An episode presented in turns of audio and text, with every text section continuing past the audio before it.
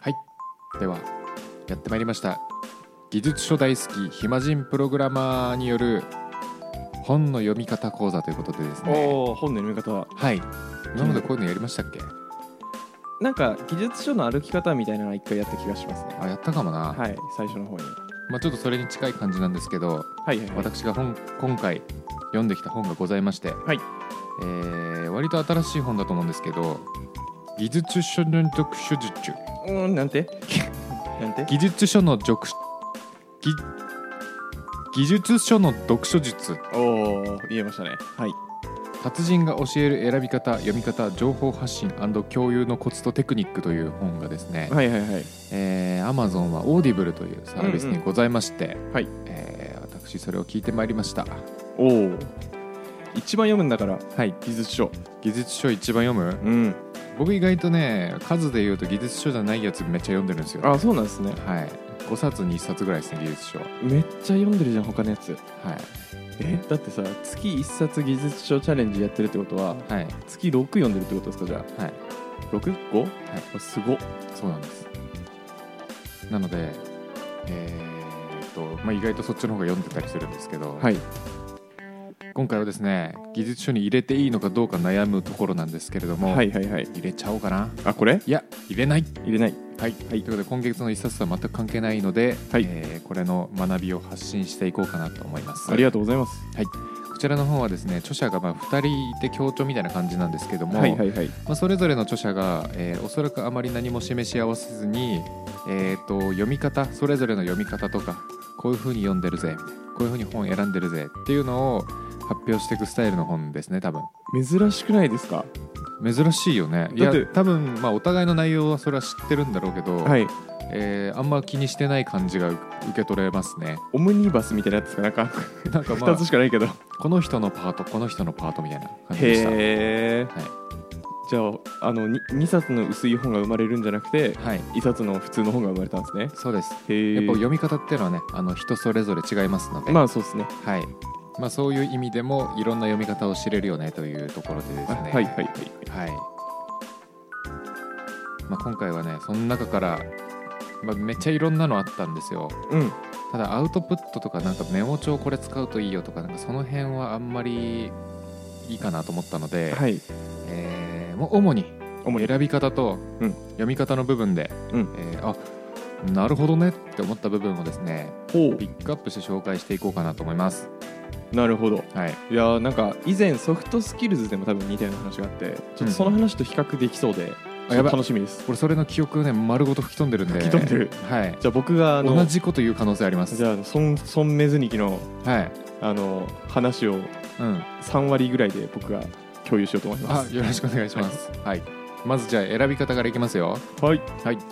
これはですねでも達人プログラマーとかに書いてあったことと同じなんですけどあはいはいはいまあ、技術書も読むんですけど、うんそれ以外の本も選ぼうねっていうのはあありました、うんうんうんでこれはもう、あのーまあ、ご存知かもしれないですけどうん、あいえいえあの、えー人間が使ってるものなので、はいプログソフトウェア作るソフトウェアっていうのは結局人間のが使うものなので、はいはいまあ、人を知るとか、うんまあ、いろんななんかドドメイン知識みたいなの集めるのって大事だよねっうんうんていうところ、ろで、まあ、技術書だけじゃなくて、まあ、いろんな本読もうねとか選選ぼうねっていうところがまず書いてますとなんか意外にその、はいプログラマーって人間と接さなくていい仕事だよねってうん、言われがちだけど、うん全然そんなことはなくて、そんなことないよねはい、人間とも接するし、プログラムも結局実行するのはコンピューターなんですけど編集するのは人間なので、うんうんうんその人たちがどう思うかとかも考えなきゃいけないし、うん使う人も結局人間なのでそう使いやすいってなんだっけみたいなのを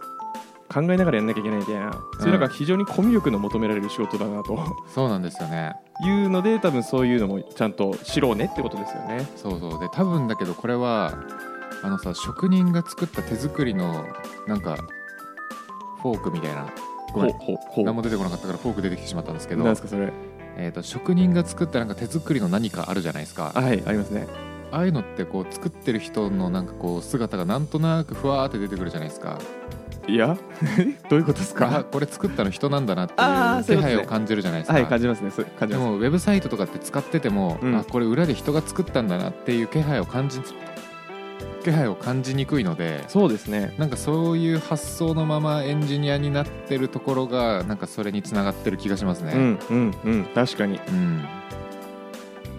も実際はやってることは職人と同じなんで本当そうっすよね使う側のことを考えて作るっていうのはね最高に必要なことですよねエンジニアじゃないとわからないそのウェブページのやばさみたいなのも結構ありますよねなんかある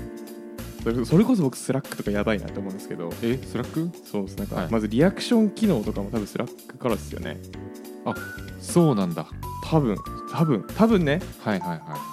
はあんなんね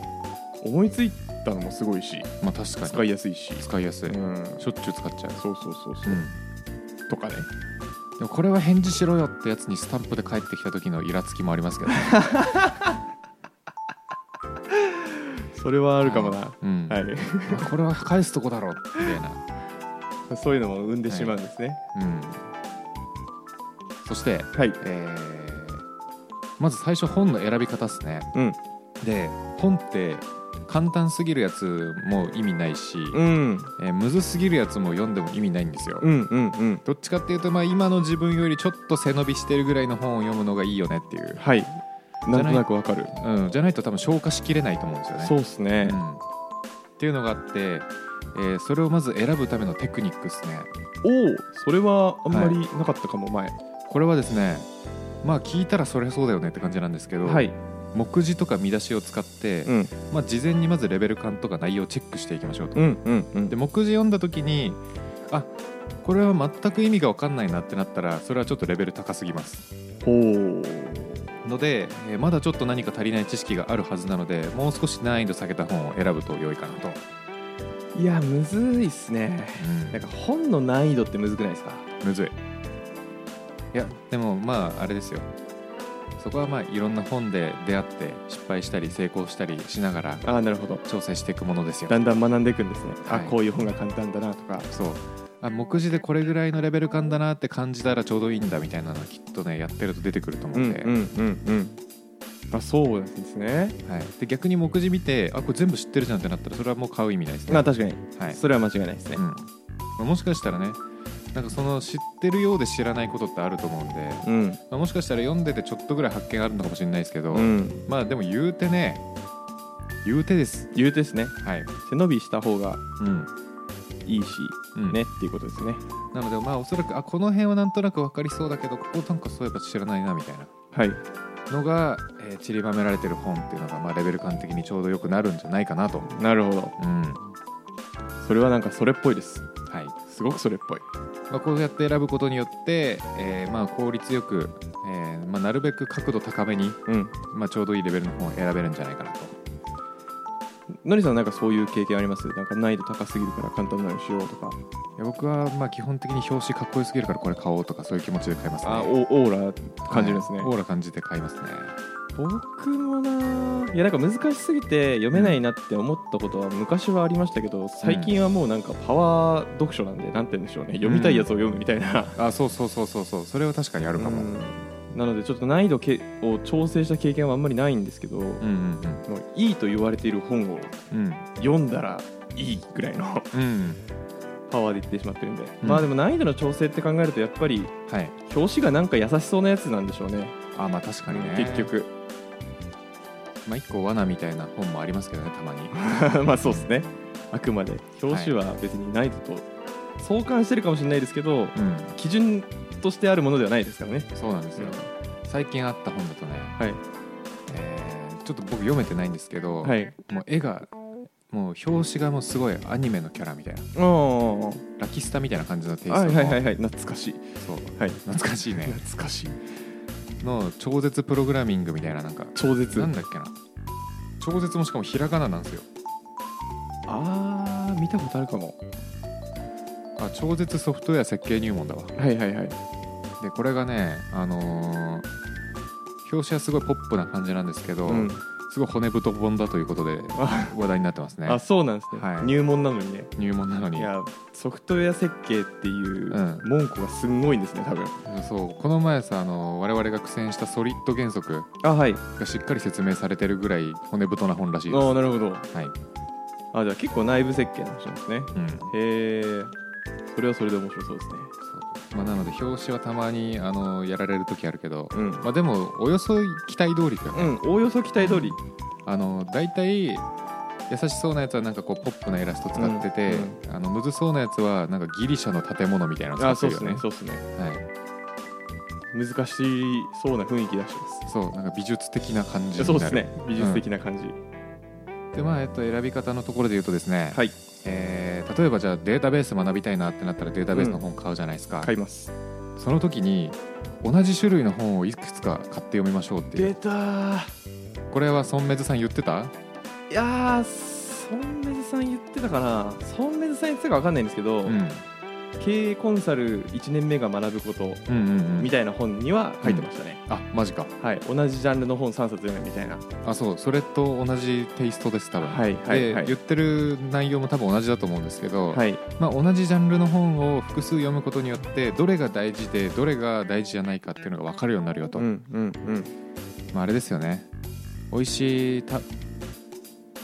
次いきますねまあ、ちょっと待ってください若干の補足ですけど、はいあの共通して書いてる情報が出てくるんですよね複数冊読むとう、うんうん、で共通して書いてるってことはあ大事なんだなっていうのが分かってくるっていうことなんだと思ってますそうはいその通りですはいみたいですよまあでもなやったことありますあ僕今それこそ単体テストははいやってました、マジで複数冊読んでうん、でもそれ以外ほぼないですね複数冊読むのはまあ似たようなやつかどうか分かんないですけどあ似たようなやつだなこれはクリーンコードとリーダブルコードは読みました、あー確かにそれはそうかも、うん、でもちょっと時期離れすぎててねまあ、それはまあ微妙にあんまためになってない感僕じもがっすするけど僕もっすそれでいうとリーダブルコードとグッドコードバッドコードも多分なんかリーダブルコードとクリーンコードか確かにまあ似てるかもしれないですねそうだ時ね期離れすぎてますけど、そうだね、はい、まあその辺ですかねあんまあと分かりやすかったのは、うあの資格の問題集は僕複数冊やります、えー、そうなんだ、はいえ北見式と茅野木先生方式両方みたいちょなっとあの著者とかあんま気にしないんですよね、はい評価高そうなやつああ2個ぐらいみたいななるほどねうわ資格は俺ね乗る時と乗らない時があるんだよな気持 ちが はいそうですねでも一冊しかやんないな資格あの練習問題とテキストしかやんないわ練習問題とテキスト練習問題とテキストネットにある練習問題とみたいなあいやいやいやあのあそうだね、うん、あそうだねそうなんですねそうだわ、はいはいネットにある過去問使ってるわはいはいはいまあでもそれもね複数冊みたいなものがあってなるほどはいあとは選び方のところで、まあ、今ちょっとあのレビューアマゾンで買うこと多いじゃないですかあ多いですす多いです多いです、はいで、えーレビューの見方というおおほかはいでレビューの見読み方のところでまず考えた方がいいのは人間というのはバイアスを持ってますとうはいで、えーいいコメントよりも悪いコメントの方がやりたくなるんですよああしやりしたくなるんですコメントしたくなるんですね悪いコメントの方がはいなので、えーっとまずあの評価とかあるじゃないですか星のあれは基本的に悪く思った人が多く入れる傾向があるんで、うんプラス1ぐらいで考えましょうっていう、ああそうなんだはい、うんうんいうん一旦聞きますそうで、えー、と特にそのうわこれ内容全然わかんないよって人は悪い点数をつけがちなのでそうですねあの、まあ、結構そのコメントとかしっかり見て、えー、分かる人には分かる本なのかどうかっていうのを見極めるのが大切みたいな、ああそれはありそうですねうん、少数のおバカさんに惑わされるなよっていうことですねうん言い方を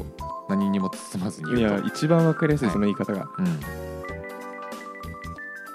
まあ、選び方はそんなところですか ね、はいまあ、なんか思うのは、うん評価の数字プラス1ぐらいに見ましょうはもう相対評価だから別に1してもしなくても変わらんじゃないかと、まあ、確かに、はい、聞いてて思ったまあんですけ全ど体的にそうだもんね そう全体的に、に変わるんだねうんまあ、確かにだからまあ4あったらおかけじゃんって思えばいいもんねそうそうそうそうそうそうそうでレビューはそうですねなんか感情動いた人が、うんまあか書くのはそうだけどあーむずいですねまあでも本当に世間でいう評価が高いやつ買えばいいってことですよね結論そううんでまあこの著者の人はあのーそういうのがあんまり多分好きじゃないから、うんえーいい本はコメント書くけど悪い本は何も評価しないっていうふうにしてるらしいですああね、この人のうん、抵抗なんですねそう打ち消しにいってる、うん逆張りすこの人の1000倍ぐらい本読んでたら効果あるかもしれないですいやこの人ねすっごい読んでそうだよあそうなんだうんすげえわじゃああのどれくらい読んでそうかっていうとあの僕これは名言だなと思ったんですけど、はいとにかく本を読みまくりましょうみたいなはい本を読みまくってるといつか文字だけの夢が見られるようになりますとか言っててやばすぎ何言いってやんのいやいやいや何言ってんだそんな気持ち悪い夢見ることあるんだと思って何言ってんだまあ、なので多分あの桁外れに読んでると思い ます確かにそうですねはなんならノイローゼになってんじゃないですかい、いやマジで 夢で文字だけにするのむずすぎだろむずすぎるうんこれは僕は名言だと思いましたいや名言ですそメれモはメモりました、はなんでだよい、なるほどと思って 何がだよ 何がなるほど なんだいなるほどやそっか面目白い指人そうと思って面白い人いますね世の中いにやびっくりしたようね、んはい、はい、選び方はそんなもんはいで読み方のところですねはい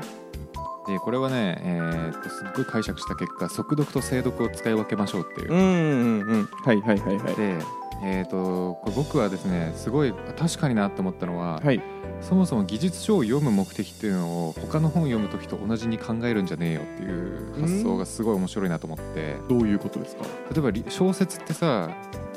飛ばしたらさもう台無しじゃないですか。台無しですね、はい、大事なフラグそうあるかもしれないしねあれって読むことにそもそも価値があるじゃないですかそうですねリラックスのための読書とかそうですねいう部分ってはいでも技術書の目的って別にそういう目的じゃなくてそれを読むことによって自分の中にスキルをつけたいっていうところが目的じゃないですかそうですねなのであのスキルさえつくのであればあのぜ別に1から100まで全部目通さなくていいんですうよ、んうんうんっていうのがすごい僕にはすごくぶっ刺さったわけで、うんうん結構読んじゃう派なんですよねあ言ってましたねはい孫明ズニキも同じこと言ってますねああ言ってるか言ってますでこれあの佐藤勝さんっていうあのロシアの大使館で働いてたなんかやばい人みたいなど日 うどうい本のうどういう意地味の巨人みたいな人がいるんですけど、あ知る知るですか、はい、地面の字じゃなくて地面の字でもないし血液の血でも ない血の巨人ロシア大使館でいやーもう雪原を赤く染めて回ったみたいな本読んでますうねんそのフレーズがパッと出てくるの そういう怖いタイプじゃないです、ねあはあの頭いい方ですねい、そうで血すのね巨人その人もすごい精読と速読と超速読を使い分け る小学生みたいですね超速読はねちょっとね桁違いですマジであそうなんですねその人の超速読が1分とかで全部本読むえおでもその人曰くそもそもそういう速読ってできるようになるためにはベースの知識がないと無理だからあはいはいめちゃめちゃこれまで本読んできてるし、はいはいはいえー、と読み方にもコツがありますみたいな感じでは言ってたけど、そこでもう超速読してこの本を読むか読まないか決めるみたいなへえ目次見るみたいなノリなんですねあそうそうそうそうそうなるほど暇人プログラマーの週末エンジニアリングレッスンからお知らせです5月11日土曜日14時半から日本橋ラクーンビルでポッドキャストの公開収録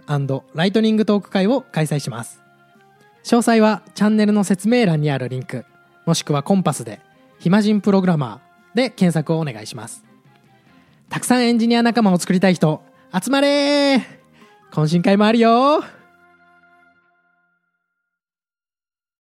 で、えーまあ、ここのこっちの読書、うん、技術書の読書術についてはそこまで過激派の話ではなかったんですけど、うん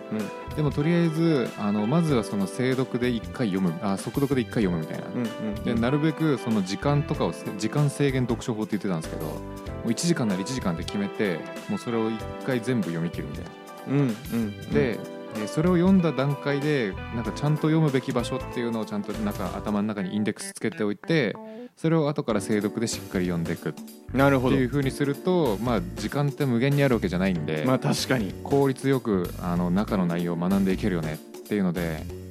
これは素敵だと思いましたね、うんうんうんそうですねまあ本当に本って読めば読むほど読むスピードが上がりますからねなんかそうなんですよあーこれねこれねって思いながら読めますもんね、そうそうそうそうで特に技術書だとすごい特徴があって早く読むコツがあるんですよでそれは漢字とカタカナに注目するっていうねほうでえっとほぼ全部じゃねえいやいやいやまあその接続詞とかで大事な部分とかあるんだけど、はいえー、と大体えっ、とまあ、特にカタカナからでもコンピューター系のやつって大体カタカナで大事なことが並んでることが多いので、うんその辺に注目して読むと早く読み進められますよみたいなどういうことそうなんですかえそうじゃないひらがなで大事なことあんまなくない多分、まあないですねキーワードは多分カタカナか漢字なはずへそうだからあの日本語ってすごい読みやすいなと思いましたねでもえそこでざっとさなんか雰囲気で違うじゃんもうひらがなとカタカナと漢字って全然そうですねでそこでなんか目立つとこ追ってけばいいのかと思ったらなんか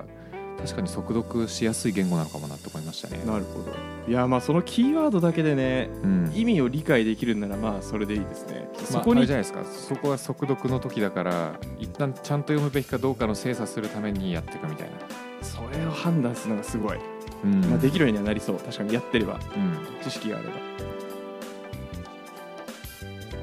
まあ、この辺はね僕はすごくやってこうと思いましたね内容としてはわかるなんかあのなんでしょうね絶対にこの人忙しいだろうって人で、んとんでもない読書量だなって思う人いるんですよ、うんうんうんえーそれこそ深掘りの岩下さんとかあーはいはいはいあのいつ本読んでんのっていうぐらい本読んでるそうレュービューコメント出してるなと思っててえ多分そういうふうにやってんのかなー、じゃないあのブックオフの CM でさめちゃめちゃ速読してる人いるけどうんああいう人はほぼいないと思そうですねううんそれはそうだと思いますいやそれこそあれなんですかじゃあその芦田愛菜さんとかうんがもうとんでもなく本読んでますけど、らしいね速読なんですかね今なんじゃない なわけあるかいめちゃくちゃ忙しいわ多分めちゃめちゃ忙しいよなうんめちゃくちゃ忙しいよ多分すごいようなん多分速読とかうん駆使してるんでしょうね、きっとね、うんまあ本当にあの前も話したかもしれませんけど僕の職場にいた月100冊読んでた人、うんもうあの本ってたくさん読んでればなんか大体内容も似てくるんでパッて読めるじゃないですかって言ってたん で、いや全然その域に達せないんですけどね、本当ですよね、はまあなんかみたいなんで、まあ、そういうなんでしょうその精読を1から10までやるっていう読み方にはやっぱりちょっと限界があるのはちうょんっと感じ始めてるんで、僕も、いねうん、絶対もうこれ以上早くなんないっていうのあるよねありますなんならあの写経してたらうん余裕でめちゃくちゃやっぱり時間かかるので写写経は大事だよあでもそうなんです写経はね大事うんでも1から10から写経するんじゃなくて、うんここは精読した方がいいぞっていうところで写経するっていう話だと思ってますああなるほどねまあどうなんだろうなんか一応ね写経の話もあるんですよあじゃあちょっと楽しみになってきますあいやえっとねごめん書いてはいないんですけどあ、あはいの本の中に写経の話があって、はいえー写経しろって書いてあったどういうことで実際に書いて困ることって絶対あるからそれを解決することによってより学びになるっていうのは書いてあった、まあそれはあの、うん僕も今あのヘッドファーストやってますけど、うんうんものすごく思いますうんそうなんかやっぱり読んで知った気になるのと実際に書いてなんか体験するのだとね学びの得方が違いますよね、んじゃあ今言ってるのは技術書とかは、まあじゃあ写経するタイプとしないタイプありますけど、はいコードがあるかないかで、速読でなんとなく当たりをつけてやうんうんうんっぱ精読で写経するとこ決めるってことなのかな全部やるのかな、うーんまあでもすすあの本によっては全部先頭からやっていかないと動かない時とかあるからあありますねありますねうんその辺はちょっとむずいっすよねむずいっすね、うんめっちゃ時間かかるからやっぱりもし写経する系の本だったらマジで先頭からやった方がいい気はするけど、ねうん、そうですねうんはい確かになるほどはいまあ、読み方はそんなところですかねはいであとはまあそのツールの部分でですね、えーこれを紹介するかってのですごい嬉しいのがあったんですけどおおなんすかなんすか初見台を召喚召喚してましたねデータはい召喚しちゃったんですか召喚してま したはいのりさんにはい言われて、うん買ってえちょっと使ってうん今本棚に立てかけられてますなんで ずっと最近は全然使ってないですねマジかあのもうね、物理本買わないんああそういうことね少なくなっちゃそいっましたちか、はいそのタイプかは本棚に入らんそんなにいはいはいはですねいなるほどうねんうーんじゃあいっか でもであものアマゾンの勉強してる時はめっちゃ役に立ちました、うんうんうんアマゾン AWS はいはいはいまあ資格系はね紙で買うわ俺もうんうん資格系電子書籍で買うとさ処分できないからなんか嫌なんだよねそうっすね、うんそうそうそうそうそうそう大なんだねやっぱね大ねおすすなめなされてて何がいいって言ってましたしかもメーカー僕が使ってるやつと全く同じでしたうわーすごいめっちゃありそうなのに読み方ねなんか2個紹介してたんですけど、はい読み方がわかんねえリーデウォールみたいなや分かんないつねえっと最初の4文字が多分リードなんだな多分そう READ でその後がちょっとあの電波が悪くて聞こえなかったですリーデウォールみたいなやつ でちょすっと待ねって電波が悪くて聞こえないですちょっと待ってスペルすっごい曖昧なんですよねあんのかなまだアマゾンにちょっとあの概要欄にあったら貼っておきますねはいぜひお願いしますはい、でこれのいいところはあのーてかなんか初見台なんなんか2台紹介しされてるんですけど、はいえーその基準があのハッキングラボの作り方をちゃんと抑えれるかどうか であの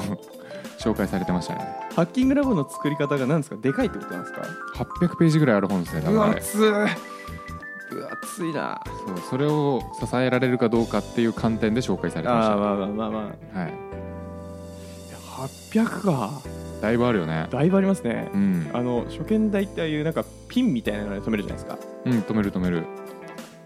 もう800かピンねあの1ページ目とか最後の方のページの時とかさ大丈夫なんか片な方死ぬんじゃないかってい本う当ですよね戻ってこなくなりそうですよね本当にそんな気がす るわまあその初見台がね、あのーまあ、サイズもいい感じだし、はいはいはい後ろの立てかけられるところが H 型になってるからはいはいはスペース使いやすいっていうのああとなるほど そう間に物があってもね無理やりいけるんですよね、大事ですねはい、であとキープ力もなかなかあるしでかい本もちゃんと抑えられるっていう素ところ晴でね、らしいすごいいいって書いてましたすごいなで使ってて僕は全く同じことを思ってましたあんまりねうんないですからねその台のレビューないよね、何でもいいやって思っちゃうんでねまあ、だよね、知らないい人はうん、実は多分いろいろあるでしょうねそうなんですよあとまあ iPad とかで本読む時も使ってるって言ってましたねああそうなんだうんまあそれはそうかなあえでも言うて iPad って、まあ、ケースでも自立できるケースいっぱいあるんで、うん、うん、それを多分使ってないってことなんでしょうねそうね、うんうんこの商品もうないんじゃねこれあらら残念リンクが切れてますねじゃあのりさんがクラファンで作ってこのメーカーの名前を借りて借りないでもう借りないで暇プロ印のあありましたあったんかいありましたあったんかい別のリンクになってましたまあじゃあちょっとこれを貼っておきますねはいあとはなんかいろんなツールとかなんか、まあ、アウトプットしろよってのをめっちゃ書いてましたねほうで、えー特にあの読書記録とかなんか意外と斬新だなと思ってて、何ですかそれはえまあ、要はあのブックメーターみたいなもんですけど、ブックメーターはい、あのブックメーター使ってますよねあれ読はい書メーターでしたっけ、名前読書メーターですけど、はい多分一般的じゃないのでなるほど、説明した方がいいですねはい、あれはまあ本を読んだ記録を残せる SNS みたいな感じですね、はいはいはいで、えーまあ、我々暇人プログラマーの皆さんは使ってるわけなんですけれど使もってますねはいまあ、そういう読書記録を取ると、まあ、頭に残りやすいよねとか、うんうんこの時にこれ読んだなっていうのがなんか自分の実感になって、うんうんうんえーとまあ、より本読みたくなるみたいなうんうんうんなるほどっていう感じで、まあ、確かになって気はしましたね。なんか積んでる感ありますもんね積んでる積んでるっていうのはそういう意味じゃなくて、積み上げてる感あー、意味合ってるかないやあのね俺どっちも感じてるよあの積み上げてる感も感じてるし、 はい積んでる圧も感じてる、そう可視化するとね、なんか意識する回数が増えるんで、うん、行動に移しやすいんですよね多分人間ってねそうなんんですよね僕あの43冊確か月年始かなはい年始で積んでたんですよおおはいはいはいなんか言ってましたねはいでその後、まあ毎月多分5冊以上ん5冊ぐらいのペースで読んでるんですけどいやすごっ今42冊積んでますあれ あれれ同じペースで買ってるんですねはいでもすごいですねあの減ってないの減ってないあ違うわごめんなさい嘘です増えてないの増えてはいないあたまに増えた時あったよでも維持してるんですねそその時焦って読むからあなるほどうんいやすごいいやとんでもないな今42ですねすごいまあ、あとちょっとこの本読んでて思ったのはあ意外と並行読みする人いいるんだと思ってほうこの著者の人たちは基本平行読みしてましたね平行読みっていうのはちなみに何ですかえっ、とまあ読み切ってないけど次の本読んじゃうああもう全く別ジャン行動のことルですねあはいはいはいはいいや別かどうかはちょっと分かんないです同じジャンルの可能性もありますああそういうことですねうん確かに僕読んでる本ずっと5冊ぐらいあるんですよね、平行でうん、平行で平行ですごいななんかそれをやってる人他にもいるんだと思ってまあ完完遂はむずいくないですか多分大体の人はまあそっか僕も多分基本3ぐらい並行しちゃいますねあはあなるほどね、いなんそうなんかですよね気分で分けちゃうああそうそうそうそうそう、なんかシチュエーションで分けるねシチュエーション分けますね電車はこれオフィス早く行った時はこれあそうそうそうそうそうそうそう寝る前はこれみたあいなそうそうそうそうそうそうそうあるわそんな感じです本当にまあ、でもそれをやるとあの読書疲れのリフレッシュとして読書使えるって言ってましたそれはね思ったことない、全くそれはねでも本読むの好きすぎ、うん確かにね、うんまあね文字の夢見るぐらいですから本当にそうですね、はい参考にならんけどでもまあそうなるとねうんまあインプットスピード上がりますねそりゃそうなんですよね、はいまあ、ということで、えー本日お話ししたのは本の選び方うんまずは、えー、と自分よりちょっと背伸びしたぐらいのレベル感の本を選ぶといいとうんで選ぶためには目次とか見出しを使ってささっとまず見てってレベル感をチェックするとはいで読み方のところは、えーとまあ、時間あれですね速読と精読を使い分けるってとこで速読してちゃんとしっかり読まなきゃいけない部分を精査した上で、えー精読していくと効率よく、えースキルを学んでいくことができますよと技術書の目的は中の内容を自分の血肉にすることであるその通りだそれを肝に銘じて、えー本を読んでいくとより、えー豊かなエンジニアライフを送れるようになるんじゃないかなということでこんな感じの本でございましたありがとうございましたはいなんか速読できるようになりたいなって改めてやっぱ思いますねねまあその速読を目標というか目的にするんじゃなくて、うん速読は目標なのであくまでそうですね、うんえー目的はやっぱスキルを溜め込むことですからそうそうそうそうそうそうそうでそのためには多分本を地道に読んでいくしかないんでしょうねそうですね引き出し増やさないと速読できませんからねうんはいありがとうございましたはいじゃあ締めちゃっていいですかいいですはい、では「ハッシュタグひまじんプログラマー」でツイッターでフィードバック募集してますので、えーどんどんツイートお願いしますよろしくお願いしますモチベになりますはい、であとは、えー説明欄にある Google フォームからポッドキャストで話してほしいこと、えー相談、えー感想何でもかんでも、えー募集してますので、えーお気軽にお願いしますお願いしますプライベートなことも答えちゃうかもしれないし答えちゃわないかもしれないですねはい、はい、何も絞らないはい、はい、それでは終わりますまた次回バイ暇人プログラマーからお知らせです暇プロメンバーとメンタリングしたい人を募集しますどうやったら中級エンジニアになれる悩みを相談したいなどなど相談内容は何でも OK ですメンタリングを通じて何か気づきを持って帰ってもらえるように頑張りますエピソード説明欄の方ではなく番組説明欄の Google フォームから日程を選んでお申し込みください